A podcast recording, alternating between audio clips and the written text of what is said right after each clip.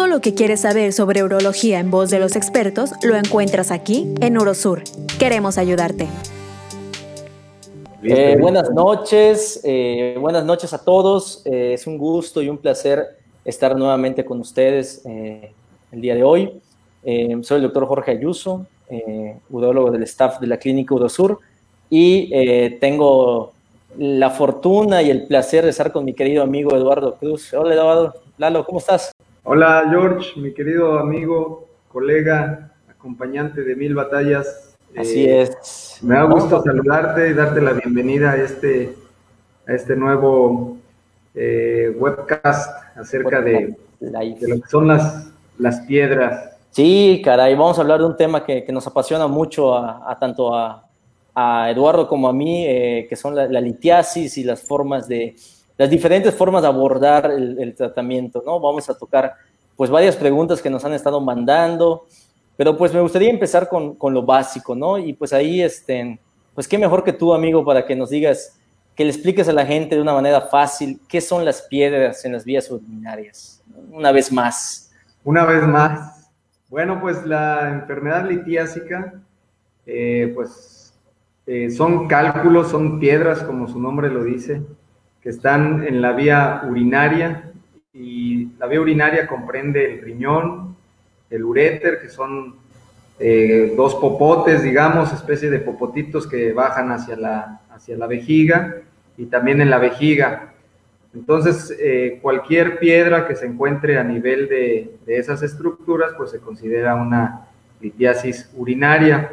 Eh, obviamente, pues dependiendo el tamaño, dependiendo eh, la densidad, o sea, la dureza de las piedras, la localización, es como, como debemos tratarlas. No sé si tú has tenido pacientes, amigo, que, te han comentado que han expulsado piedras de, manera espontánea. Sí, claro, eh, el, tema de las, de las, de las, el poder orinar la piedra, ¿no? Eh, nosotros tenemos pues muchos pacientes que muchas veces nos llegan pues pidiéndonos esos, eh, pues digamos, remedios naturales o, porque le dijeron, ¿no? De que, este, de que se podían disolver. Bueno, llegaremos a ese momento.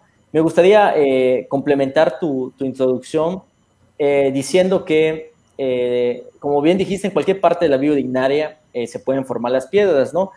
Y pues aquí en nuestra región, en la península de Yucatán, tenemos una gran incidencia de, casos, ¿no? Hay mucha, muchas, muchos pacientes, me atrevería a decir que más del doble que en el resto del país, ¿no? En otras regiones del, país. Entonces, eh, la clásica pregunta, ¿por qué se forman tantas piedras aquí en, la, región? Eduardo, ¿qué, contestas a los pacientes cuando preguntan eso? Pues son varios factores, amigo. Yo creo que, como bien dices, eh, aquí las piedras hay demasiada incidencia y esto se ve reflejado también eh, en las cirugías que, que hacemos, a diferencia de otras partes del país, donde la mayor parte son, por ejemplo, cirugías de próstata. Aquí es al revés, aquí el 70% de los pacientes se opera de piedras. Y esto tiene mucho que ver pues con muchos factores, principalmente la genética. Eh, ha habido estudios que hemos participado en ellos donde hemos encontrado que hay una deficiencia de, citrato. El citrato es una sustancia que protege para la formación de piedras.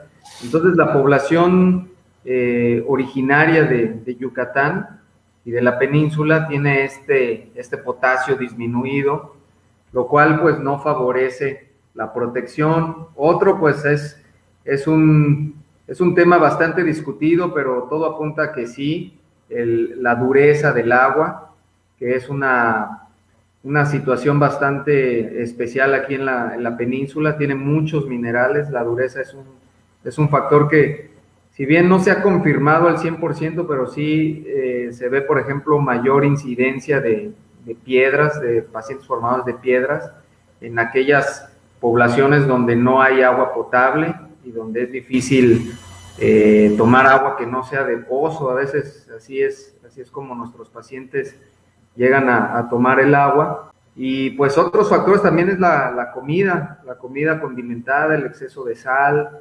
eh, En sí, como es una enfermedad multifactorial, al decir esto nos referimos a que son muchas causas lo que, lo que ocasiona esto. Y bueno, también hay, hay, hay pacientes que, que de manera natural pues pueden arrojar piedritas, pero hay otros que no. Y esto se vuelve difícil cuando son pacientes, por ejemplo, en esta etapa de contingencia. Eh, a veces los pacientes pues tienen que ir al doctor, aunque, aunque tengamos esta, esta etapa delicada de, de salud, a veces se convierte en una urgencia. ¿Qué, nos puedes platicar de esto, amigo? Y, bueno, fíjate que eh, ahorita en, esta, en estos meses de contingencia... Eh, Hemos operado varios juntos. Sí, de hecho, eso te iba a comentar. Nos ha tocado eh, intervenir a varios pacientitos, precisamente por lo que estás comentando, ¿no? El, el cólico, el dolor agudo, que muchas veces llega a ser insoportable, ¿no? o pacientes que pues llevan muchos años o tiempo con las piedras y eh, se infecta la orina, bueno, requieren múltiples o diversas, este, diferentes tipos de intervenciones, que las cuales vamos a hablar más, más adelante, pero sí, eh, en, este momento de la contingencia, una de las cosas que no puede esperar, es una, una de ellas es el cólico, el cólico de, eh, renal, ¿no? Causado por una, por una piedra, es, es, insoportable. Y muchas de las que hemos operado, como bien dices, son pacientes así, ¿no? Este, eh, complementando también lo que comentabas sobre, sobre las, este, ahora sí que las, eh, las piedras, me gustaría también comentar que aquí en la península somos uno de los estados más que más consumen refrescos embotellados, ¿no?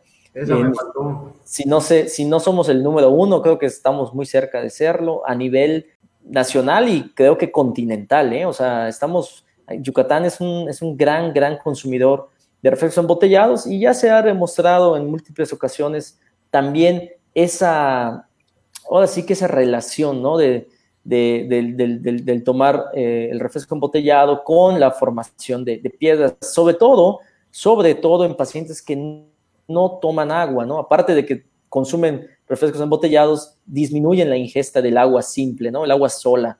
Entonces, también eso es algo eh, importante, obviamente aunado a lo que tú dijiste de la, del factor este, genético, este factor que, que, hay en tantos pacientes que tenemos, ¿no? del citrato de potasio.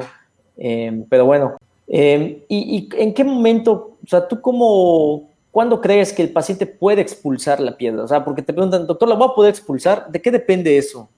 Sí, bueno, a veces depende principalmente del tamaño. Yo creo que mm. esa es una de las principales razones por las que los pacientes pueden arrojar piedritas. Hay pacientes que anatómicamente su cuerpo eh, les permite hacer eso, eh, tienen unos tejidos complacientes y, y pueden arrojar piedras pues mayores o menores más bien de, un centímetro. Yo creo que una, una, buena, un buen corte para aterrizarlo en, tamaño son piedritas de menos de 5 milímetros, son fácilmente expulsables. De 5 a 1 centímetro se pueden expulsar, pero eh, ahí hay mucho riesgo de que, de que se puedan atorar. Incluso nos ha tocado operar pacientes que con piedras menores de, 5 milímetros entran a cirugía, pero bueno, en el grueso de la población, la gran mayoría de las, de las piedras que miden menos de 5 milímetros se pueden expulsar. De 5 a 1 centímetro es un poquito más difícil, eh, es bastante, diría yo, complicado pasarlas y no se diga más de un centímetro, ¿no? Piedras más de un centímetro son las que de repente sí nos van a causar una, urgencia sí o sí. Esto, esto hay que considerarlo mucho porque hay pacientes que saben que tienen piedras eh, y bueno, si la indicación es vigilancia, como en algunos casos solemos mencionar a algunos pacientes porque tienen piedras muy chiquitas, pues la vigilancia consiste en, como tal, vigilarla y no olvidarse de hacerse estudios seguidos para tratar de identificar en qué momento esta piedra llega a crecer, en qué momento se expulsa o en qué momento puede llegar a ocasionar algún, algún, alguna urgencia, como tú ya mencionabas, ¿no? Esto, esto del cólico es una verdadera urgencia urológica y pues yo quisiera invitar a las personas que están escuchando esto o viendo que le preguntaran a alguien si ha sentido algún cólico y, ya van a ver las respuestas que les van a dar. Es un dolor muy, muy fuerte, es, es incapacitante, el paciente se retuerce, no se halla, es un problema bastante, bastante eh, eh, fuerte, pero bueno, volviendo a lo, a lo, que me preguntabas, yo creo que también hay muchos remedios que pueden ayudar a, a los pacientes. No sé, ¿tú qué experiencia has tenido? Fíjate, fíjate que esta es otra de las cosas que también siempre este, los pacientes eh, acuden, ¿no? Con el clásico remedio que le mandó la abuelita o el vecino, ¿no? Eh, en realidad eh, hay múltiples este, plantas medicinales, sustancias que se pueden hacer en test, ¿no? O sea, el té, eh, conocemos muchas, ¿no? El famoso, el, cabello del elote, ese, ¿no? El, este, el agua de coco, este, bueno, chaya, muchas cosas que pueden hacer el, el este, té, unas infusiones y en realidad el paciente les tiene mucha fe, ¿no? Y, la verdad es que sí, la realidad es que em, el que consuman estos test de cualquiera de estas eh, sustancias es bueno, ayuda, eh, siempre y cuando, siempre y cuando no estemos ante un caso de una urgencia, ¿no? Cuando hay una urgencia como las que ya comentamos, ¿no? Cuando la piedra está atorada o cuando la piedra ya ocasionó una infección, estos eh, remedios eh, herbolarios, medicina, esa, eh, sí, herbolarios, yo no los recomiendo, no los recomiendo porque no van a ayudar y sí pueden, sí pueden empeorar los, los síntomas y empeorar mucho la, la, situación del paciente. A mí me ha tocado ver pacientes que llevan tomando estos test durante meses y algo que se pudo haber solucionado de una manera muy sencilla, con una cirugía rápida, de mínima invasión, termina en una, quitando el riñón, ¿no? Quitando ya, que es lo, último que nosotros eh, hacemos, ¿no? Cuando nosotros quitamos un riñón es porque ya el riñón ya no sirve, ya se dañó. Entonces, muchas veces es porque dejan pasar demasiado, aferrándose, ¿no? A estos este, remedios naturales que, repito, yo no estoy en contra de ellos, eh, sirven, se pueden hacer, pero siempre y cuando no estemos ante un caso eh, de urgencia, ¿no? Delicado, donde no tienen cabida ninguna de estas, este, pues ahora sí que remedios naturales, ¿no?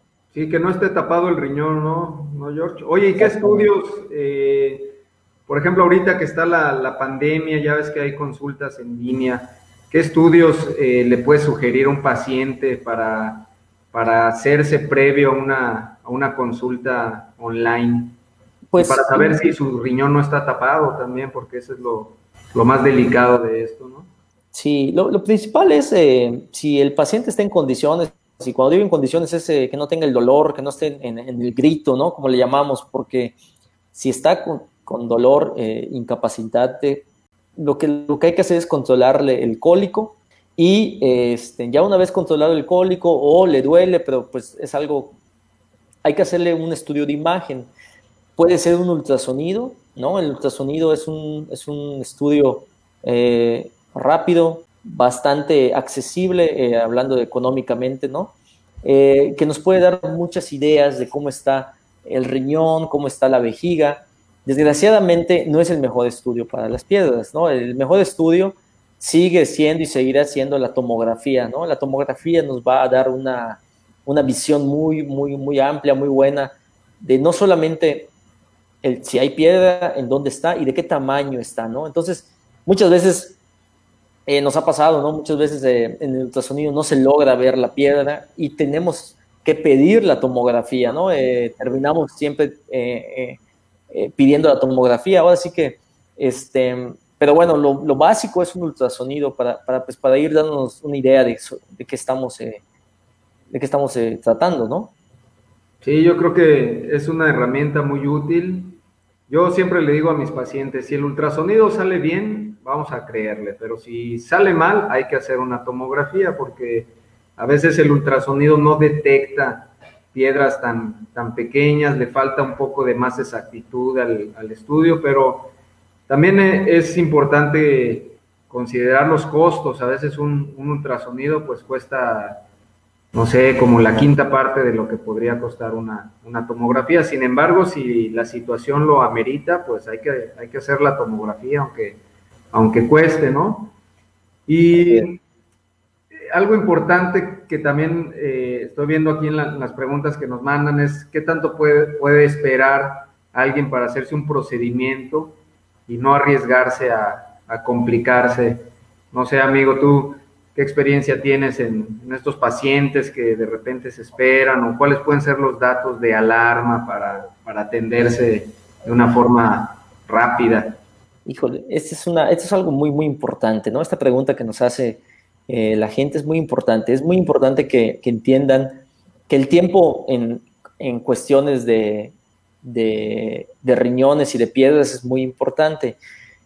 Eh, para que se dice en los libros que para que ya empecemos a tener un daño importante en la unidad renal, o sea, que el riñón ya empiece a sufrir cierto daño, tiene que tener una obstrucción de más de 10 a 14 días. Estamos hablando de dos semanas, ¿no?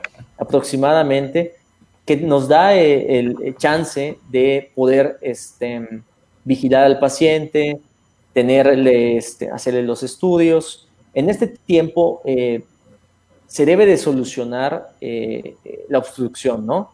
Si pasa este tiempo, empieza a haber cierto daño, cierto daño del riñón, y eso es lo que, lo, lo ahora sí que lo, lo grave, ¿no? Porque una vez que se daña el riñón, pues generalmente ese daño ya no, ya no es reversible, ¿no? En algunas ocasiones sí se puede eh, revertir, pero lo que hay que evitar es el daño. Yo siempre le explico a mis pacientes que la piedra como tal, pues la ha tenido ahí seguramente un tiempo. no es tanto el problema, el problema es que está tapado el riñón, ¿no? Porque se tapa, eh, se obstruye y es cuando empieza a haber estos daños, ¿no? Claro, estamos hablando de piedras de, pequeñas que logran eh, obstruir el, conducto este que comentabas, ¿no? De que es del diámetro de un popote. Pero tenemos piedras que operamos muy frecuentemente tú y yo, que son esos coraliformes que le llamamos, que son de 5 o 6 centímetros, ¿no? Esas piedras llegan a ocupar prácticamente todo el tamaño y toda la forma del riñón y muchas veces esas piedras ya no duelen, es algo importante, dejan de doler, ¿no?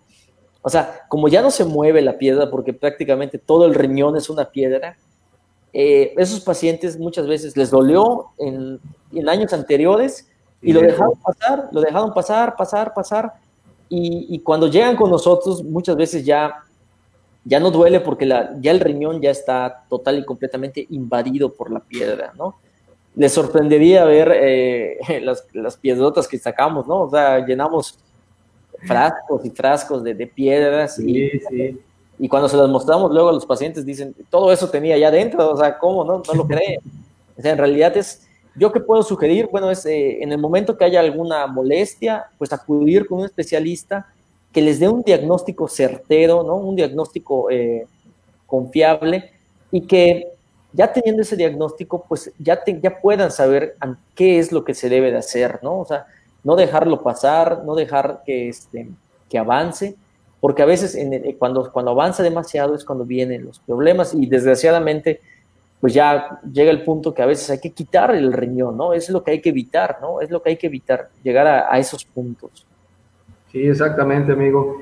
Fíjate que ahora que, mencionas lo de las piedras grandes, pues eh, yo creo que una ventaja de, de las nuevas tecnologías en, la forma de tratar los pacientes, pues es con cirugía de mínima invasión, ¿no? Ya, ah, sí, es eso. eso este, los pacientes cuando tienen piedras grandes, pues es muy, muy raro que tengamos que abrir a un paciente para quitar una piedra.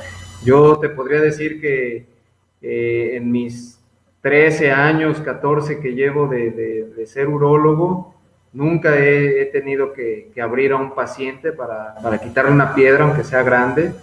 Y esta cirugía, pues, se ha ido eh, posicionando cada vez mejor, que es la cirugía percutánea, que es la forma en la que, en la que podemos quitar piedras grandes a través de una punción en la, en la espalda y un acceso directo al riñón.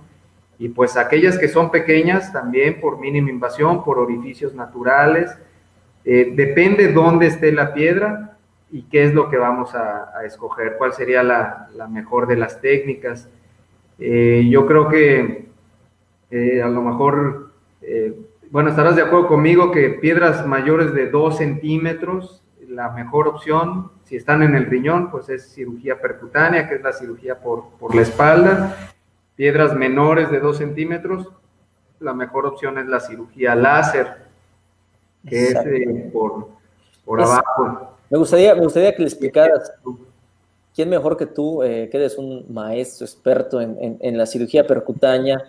Eh, porque pues eso que comentaste de que ya no se hace la cirugía abierta, pues eh, ahí sí difiere un poquito contigo. Yo digo, eso va a depender mucho de las instituciones. En las instituciones, porque la gente que, la gente que nos está escuchando dice, ah, pues es que a mí me abrieron en el IMSS, ¿no? Sí, depende mucho la... O sea, eh, la cirugía abierta para la tecnología que, usa, que usamos para la cirugía percutánea, eh, la cirugía, la, tecnología que usamos para la cirugía percutánea, eh, desgraciadamente no en todas las instituciones públicas, hablando, ¿no? De, la tenemos, la mayoría ya la tienen, ya la estamos, este, ya la estamos teniendo, ¿no? Incluso en, en, hospitales un poquito rezagados, ya llegó, eh, es una excelente, excelente eh, opción para, en vez de abrir, a la, eh, como decíamos, ¿no? Antes esa, esa cirugía que se abría el riñón y todo. Este, y, y como dices, sí, cada vez se hace más y afortunadamente ahorita las nuevas generaciones de urólogos que están saliendo ya la están, ya la están dominando, ¿no? Sí, sí, es importante. Ahora, ¿qué ventajas y desventajas? Nos preguntan acá, ¿qué ventajas? Eres el maestro en el IMSS. ¿Qué ventajas y desventajas hay entre hacer una cirugía, por ejemplo, abierta o una cirugía con láser, ¿no? o, percutánea, de esto que tú comentas, ¿no? ¿Qué, qué, ventajas hay? Dime, ¿qué, cuáles son? Bueno, la principal ventaja es la recuperación, número uno. El daño al órgano, eh, como número dos. Y pues prácticamente el sangrado también es algo muy importante, ¿no? Eh, estamos hablando de una recuperación eh, cuando son piedras que están en el conducto. Son cirugías ambulatorias, es decir, el mismo día eh, entra el paciente y ese mismo día se va. Tiene mucho que ver con el tipo de láser que, que se ocupe. la clínica Eurosur tenemos la ventaja de tener el láser de 100. Este es un láser que es una maravilla y tú no me dejarás mentir. Cada que lo usamos, nos sigue sorprendiendo. De, de, tener ese láser ahí, o sea, es una, es de verdad, es, una, es un alivio para tanto el paciente como para nosotros, disminuye los tiempos, la piedra se rompe más eficazmente y todo eso viene en una repercusión de una mayor recuperación para el paciente. Y cuando es cirugía percutánea, pues también, o sea, la, el hecho de hacer un agujero en el riñón, que es de un centímetro, a, diferencia de una cirugía abierta, que son 10 centímetros, 12 centímetros, pues eso sí tiene mucho que ver en la recuperación. Eh, y bueno, básicamente eh, el sangrado también es otra de las, de las ventajas. Con la cirugía de mínima invasión hay muy poco sangrado, muy poca eh, incidencia de pacientes que tengamos que transfundir, es, es baja. Sin embargo, bueno, alguno que otro paciente sí se tendrá que transfundir, pero en realidad es, muy baja la, tasa de, transfusión. Y bueno, básicamente todas esas son las ventajas de, una cirugía percutánea. Oye, George, estaba viendo una, pregunta de, Carla Guerrero que eh, eh, mencionaba cuáles los riesgos de tener una cirugía de mínima invasión. ¿Cuáles podrían ser algunos de los riesgos? ¿Qué, qué bueno, comentar sobre eso? La cirugía de mínima invasión, eh, aunque su nombre lo dice, mínima invasión, es como cualquier cirugía, ¿no? Los riesgos se minimizan mucho, ¿no? Como bien comentaste, pero existen. Eh, al fin y al cabo, eh, hay que explicar bien al paciente que cuando nosotros hablamos de cirugía láser, no, el paciente a veces imagina que no tiene que pasar por el quirófano, ¿no? No, eso no es, eso no es verdad. El paciente tiene que entrar al quirófano, tiene que someterse a la anestesia. La única diferencia es la, el abordaje, en vez de abrirle la piel para sacarle la piedra, abrirle el riñón, vamos a acceder a él a través de los orificios naturales, como tú dijiste, ¿no? Por donde orina, la uretra, ¿no? Entramos con unas cámaras, llegamos hasta la piedra y con el láser la disolvemos. Pero todo esto requiere eh, pues una preparación como para cualquier cirugía. Obviamente, eh, al disminuir los tiempos, al disminuir eh, el sangrado que bien comentaste, el paciente se recupera mucho, muy rápido y la mayoría de los pacientes afortunadamente se van el mismo día a casa, ¿no? O al día siguiente. Pero pues ahora sí que los riesgos son pues inherentes a, cualquier, a cualquier procedimiento en, quirúrgico, ¿no? En el quirófano. Y pues eso pues sí es, ahora sí que es parte de, del procedimiento como tal, ¿no?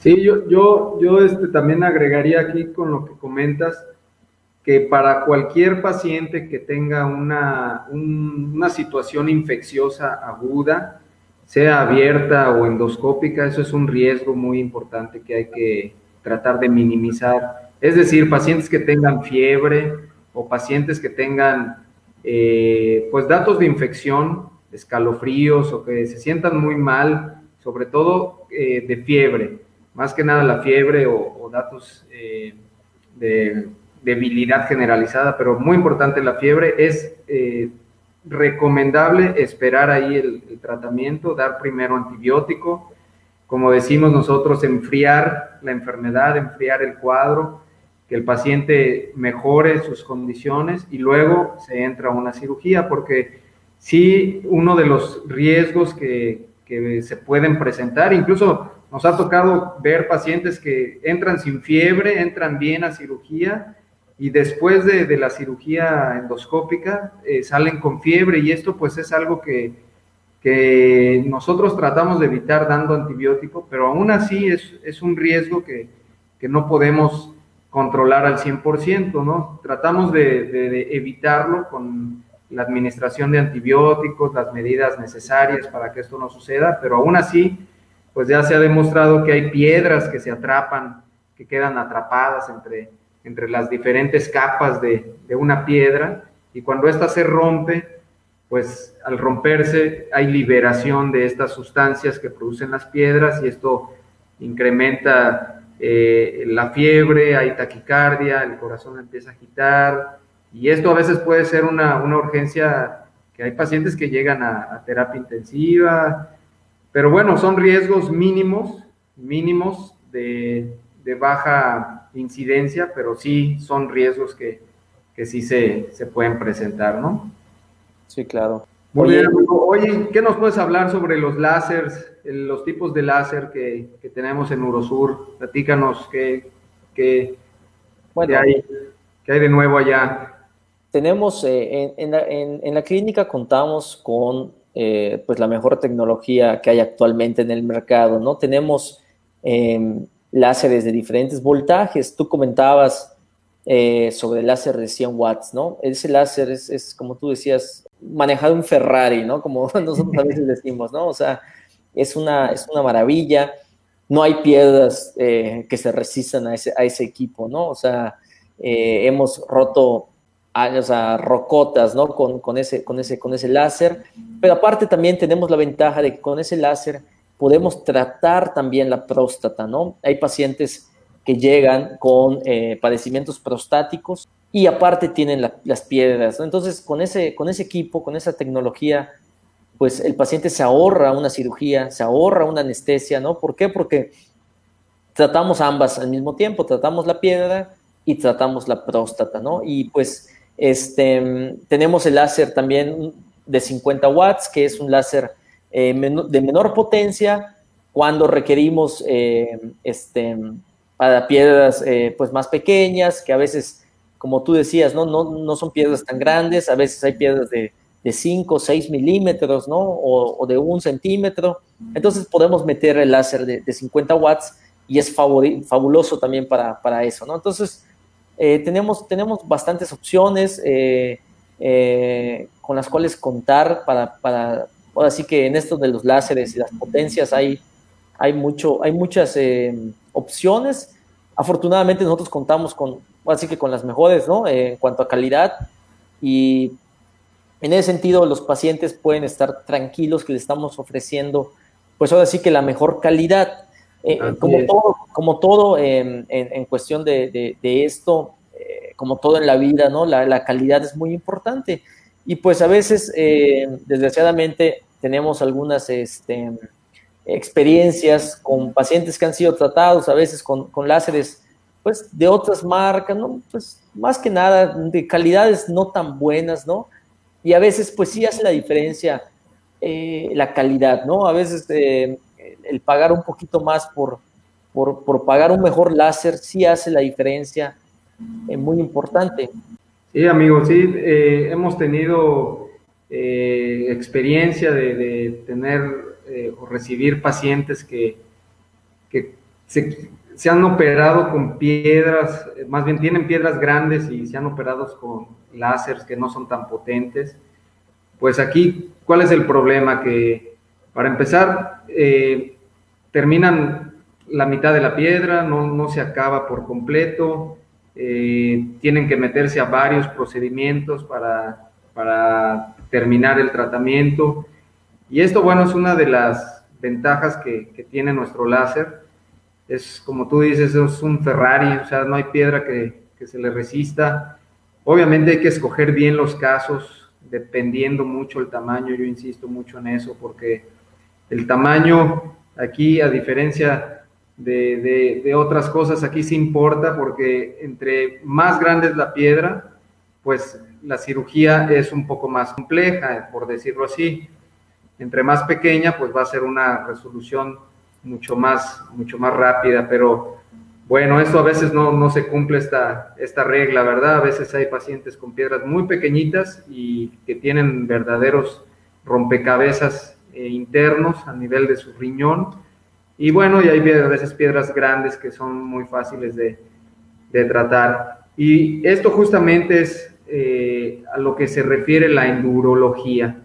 La endurología es, es, una rama de la urología que se trata de resolver las diferentes patologías o las diferentes enfermedades a través de video, o sea, a través de pequeños orificios o a través de cámaras, endocámaras que se meten e introducen a través del cuerpo, que llegan hasta el riñón, a la vejiga, a la próstata, a la uretra.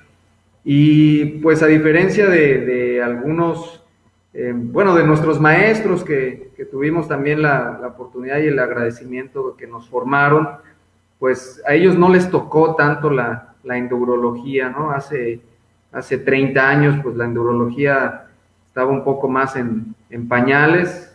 Yo creo que la endurología a partir de, de 20 años empezó a crecer mucho y en los últimos 10 años ha crecido muchísimo gracias al, al desarrollo de los láseres, estos láseres tan, tan efectivos que, que nos hacen, la verdad, a nosotros como médicos, como urólogos tratantes, como cirujanos, la vida más, más fácil y al paciente, pues que se diga, ¿no? También la recuperación y el éxito de, de tratar un paciente con, con, un láser adecuado, un láser de 100 watts, o como tú bien dices, cuando la piedra no es, no es tan grande, pues uno de 50, es lo, es lo ideal y, y pues los pacientes de verdad quedan sin piedras, se les resuelve el caso por completo y esto pues es un, es un beneficio de operar al paciente en un solo turno, ¿no? Habrá pacientes que sí tienen piedras muy, muy grandes y que sí se les debe de explicar desde antes que van a meritar varias,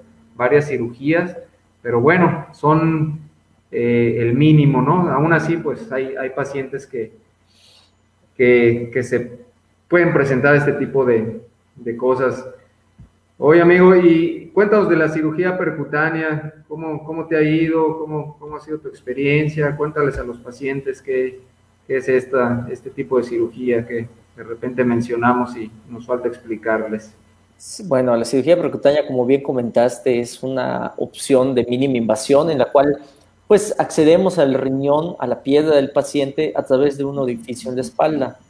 Eh, esto obviamente es eh, abismal la diferencia eh, con, las cirugías que comentábamos previamente, en donde teníamos que hacer una, una incisión de 30, 40 centímetros y cortar tejidos y posteriormente abrir el riñón en su totalidad y extraíamos la piedra, ¿no? Esta cirugía percutánea vino a cambiar eso. Esta, este procedimiento eh, accedemos, eh, entramos con cámaras, con láser o con, o con de otro modo. la idea es romper la piedra y sacarla en pequeños eh, fragmentos, ¿no? Entonces, este, la indicación, pues también ya lo, ya lo habíamos comentado, son piedras grandes. Cuando digo grandes, arriba de dos centímetros, ¿no? no lo decimos nosotros, lo dicen las guías eh, internacionales eh, de urología, eh, tanto europeas como americanas. Toda piedra mayor de 2 centímetros, el, tratamiento indicado es una cirugía percutánea. Dentro de la cirugía percutánea, pues ya empezaron a ver también algunas variantes, ¿no? Que está la, cirugía de mini, percutánea, bueno, ya empiezan ahí a ver cada vez a ser más pequeñito el, la incisión pequeña que de por sí es, ¿no? O sea, pero bueno, este, hay, hay, hay, hay es, es, es, un procedimiento, sí, es un procedimiento muy, muy, muy noble. Eh, tiene sus, sus, sus, sus, cosas cuando alguna complicación sale mal, o sea, bueno, eh, sabemos como, como en todo, ¿no? Pero la mayoría de las veces, afortunadamente, el paciente se va con un grato, un grato, este, una grata sensación, un grato sabor, porque pues lo que le ofrecían en otros lados es la cirugía abierta y pues... O a veces hasta quitar el riñón, ¿no? De repente me eh, Sí, exactamente. Tengo que quitar el riñón. Exactamente, exactamente. Y pues muchas veces, eh, pues esta cirugía les cambia por completo la, vida a, los pacientes, ¿no? Les das chance de que siga funcionando el riñón y pues bueno, eh, Ahora, me nos preguntan este, si aquí en Mérida eh, hay, personal médico que esté capacitado. Sí, totalmente, ¿no? Nosotros en la clínica contamos con una amplia experiencia en, este tipo de procedimientos, tanto cirugía percutánea como cirugía endoscópica con láseres. Eh, ambos ambos este, eh, procedimientos los manejamos a la perfección.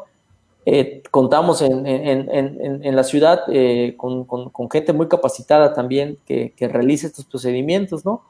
Y pues lo, que, lo, que, lo importante de este tipo de cirugía es que, pues lo que decíamos, ¿no? El, el, el tanto el, procedimiento como la duración, como la hospitalización y la recuperación, se minimiza todo, es, más, es mucho más, más corto todo lo que es el a diferencia de la, las, este, las, la, cirugía abierta, ¿no? Las, las, cosas que hay que considerar nada más para, para, para, ese tipo de cirugía, pues es obviamente tener unos laboratorios a la mano, eh, como bien decías, ¿no? Donde descartemos que haya una infección, descartemos que haya cualquier otra, cualquier cosa que pudiera complicar lo que es el, el, el procedimiento. El día de la cirugía, pues el paciente tiene que estar en ayuno, eh, llegar con, al hospital eh, este, un par de horas antes, ¿no? Eh, se le realiza el procedimiento y posteriormente, si todo sale bien, generalmente se va al día siguiente o a los dos días a casa, sin sondas y, sin nada, ¿no? probablemente tendrá que seguir vigilándose el, el resto de su vida, porque mucho de lo que la gente ignora es que después de que uno padece piedras, pues hay que seguir la vigilancia, ¿no? Esto no, no es nada más, ah, ya me operaron y ya, sino, sino que hay que tener una, una vigilancia constante y, y seguir, seguir eh, acudiendo eh, este, a un chequeo, porque si no, a veces las piedras vuelven a salir, ¿no? sobre, todo, si, si, tenemos una patología, ¿no? Voy a leerte un comentario del público de un paciente que va a la clínica y habla precisamente de lo que estás comentando. Dice, yo he padecido de problemas de litiasis renal desde los 18 años, he tenido episodios de cólico renal, he podido expulsar algunas piedras por medio de la orina y actualmente tengo mi control médico por asesoría médica por parte de su personal, está hablando de la clínica Eurosur y con manejo de alimentación con nutriólogo que también hay en la clínica, también tenemos un nutriólogo especializado en, la dieta para evitar la formación de piedras. Y las modificaciones de estos hábitos alimenticios le han ayudado a reducir los episodios de cólico renal y así evitar el aumento de tamaño de las, de las piedras, ¿no? Y esto es algo que acabas de mencionar, algo clave. Todo paciente que tiene piedras, pues es un paciente que tiene la probabilidad de volver a formar piedras en cinco años hasta el 30%, y mucho de lo que puede ayudar a evitar la formación de piedras es que precisamente tenga una buena alimentación, que se quite de todos esos hábitos, ya lo mencionabas, el tomar demasiado refresco, el comer demasiada eh, alimentos que tengan mucha sal o, demasiadas proteínas, pues son factores que los nutriólogos nos, nos van a ayudar. En la clínica Urosur está una excelente nutrióloga en la que nos van a ayudar a tener este crecimiento, ¿no? Ya eh, el paciente también es importante que, sea consciente de que tiene que tener una responsabilidad en el cuidado de, su salud, ¿no? ¿no? No es nada más, como bien dices, ya me operaron, ya me quitaron la piedra y ahora sí este, vuelvo a, lo mismo, a, a, volver con mi misma dieta, ¿no? No tiene que haber modificaciones para que, para que esto no, no se lleve a cabo. Y bueno, pues eh, esto que, mencionabas de, de, la, alimentación, sumamente importante. Acá tenemos una, aquí mira, acá hay una, una, felicitación para, hay una pregunta y una felicitación hacia ti. Dice, eh, ¿qué tan grave es padecer una enfermedad renal crónica? Y gracias al doctor Cruz, que es un excelente médico. Nos comentan, eh, muchas gracias por sus comentarios. ¿Qué tan grave es padecer una enfermedad renal crónica? Bueno, pues es, es muy grave, ¿no? Una enfermedad renal crónica nos puede llevar a lo que más eh, tememos, ¿no? Que es la diálisis. Si, si, una enfermedad renal crónica no, no la atendemos a tiempo, puede derivar en, una, en la diálisis. La diálisis es cuando, cuando tenemos que sustituir el funcionamiento de los riñones con eh, máquinas y otras cosas que, porque pues sin los riñones o el funcionamiento que, lo, que realizan no podemos sobrevivir. Entonces, cuando los riñones se dañan, eh, pues hay que sustituirlos con, ahora sí que con, con, riñones artificiales, ¿no? Que son, es lo que hace la diálisis, viven, los pacientes pues tienen una calidad de vida muy disminuida porque eh, viven conectados a una máquina en caso de que sea hemodiálisis, ¿no? Tienen que ir eh, un par de, de, veces a la semana, eh, o hay quienes tienen diálisis peritoneales que se realizan en casa y se tienen que hacer cuatro o cinco veces al día. Entonces, nuestra, nuestra función como, como urólogos es este, evitar, ¿no? Evitar que, llegue, evitar que lleguen los pacientes a esa, a esa diálisis o incluso a perder los riñones, ¿no? ¿Qué, qué nos podrías decir?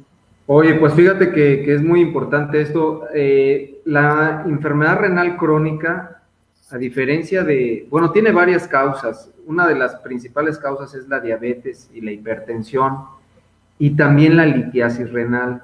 A diferencia de otros lugares, por ejemplo, eh, fuera de, la península, las principales enfermedades que producen insuficiencia renal es la diabetes y la hipertensión, pero aquí no, aquí en Mérida es al revés. Aquí la, la litiasis renal está por arriba de la hipertensión, sí por debajo de la diabetes, pero sí es la segunda causa de, insuficiencia renal. O sea, eso nos habla de la gran magnitud de, pacientes que tienen piedras. Y, una forma de evitar la insuficiencia renal es acudir al, al urólogo, eh, obviamente cuando se tiene piedras, cuando se sabe que tiene piedras, porque lo que tú habías mencionado, ¿no? Si, el paciente no se atiende eh, de forma oportuna, pues a veces el riñón se echa a perder y tenemos que quitar el riñón por el bien del paciente. A veces son riñones absedados, riñones infectados, riñones llenos de pus. Y esos riñones no, no se pueden operar, se tienen que quitar. Y eso pues contribuye a que si el paciente después desarrolla diabetes o desarrolla hipertensión o vuelve a desarrollar alguna otra piedra en, algún, en el riñón que le queda, pues va a evolucionar más rápido a, a insuficiencia renal, ¿no? Y la insuficiencia renal es una enfermedad que es completamente, eh, pues de un manejo muy, muy, muy desgastante para el paciente. Eh, sin embargo, bueno, hay pacientes que, pueden llevar a cabo su vida prácticamente, pues entre comillas, ¿no? Como normal, pero sí tienen que ir por lo menos dos veces a, a dializarse o a hemodializarse, es tener conectado un catéter en, en el abdomen, caso de la diálisis peritoneal, en el caso de la diálisis eh, hemodiálisis es conectado directamente en la, en la vena, eh, de, la, de la subclavia, bueno, y todo esto pues es, son gastos eh, que se pueden evitar perfectamente con una atención oportuna, ¿no? Y volvemos a lo mismo, si, si ya sabemos que tenemos una piedra, bueno, hay que hacer lo necesario para, para cambiar, para cambiar esto, acudir al, al médico, acudir al urólogo, hacer la detección oportuna y, y listo, amigo, no sé, ya para terminar, si nos quieras comentar algo. Pues eh, recordarles a, los, a, a, la gente, a los pacientes que nos ven sobre la modalidad online. Eh, seguimos teniendo la modalidad online en, la clínica, tanto para los pacientes que no puedan o no puedan acudir eh, a su cita presencial, podemos eh, atenderlos en línea. Y los que quieran acudir, los que puedan acudir, en la clínica tenemos pues todo el protocolo necesario de, de sanitario, ¿no? Tenemos todas las medidas este, necesarias, todas las medidas de seguridad. Eh, ahorita, eh, en los últimos días, eh, tengo entendido que ya están pidiendo la prueba de COVID en algunos hospitales. a lo mejor si les toca cirugía o operarse en estos días, les van a tener que hacer obligatoriamente la prueba de, de COVID a los pacientes. Digo, está súper bien, yo creo que está bien para que sepamos antes que nada ante qué estamos. Y pues nada más, para mí es un, fue un placer estar contigo, amigo, esta noche. El placer fue mío, mi querido George, y recordarles lo que tú dices, ¿no? Todos eh, en la clínica estamos eh, preparados, tenemos la, las herramientas para poder tratar a un paciente con litiasis renal, litiasis vesical, eh, cualquier tipo de litiasis. Y nada, pues agradecerte tu tiempo, el tiempo que has, que has dado a, a esta charla. Y pues el lunes, el lunes nos vemos, tenemos cirugía percutánea, Bien. precisamente. Así es, amigo. Una piedra grande, pero esperemos que todo salga bien. Muchas gracias, amigo. Gracias. No, pues un placer. Adiós a todos. Saludos. Buenas noches. Gracias, buenas noches. Gracias por escucharnos. Puedes encontrarnos en redes sociales como Urosur Mérida o a través de clínicaurosur.com.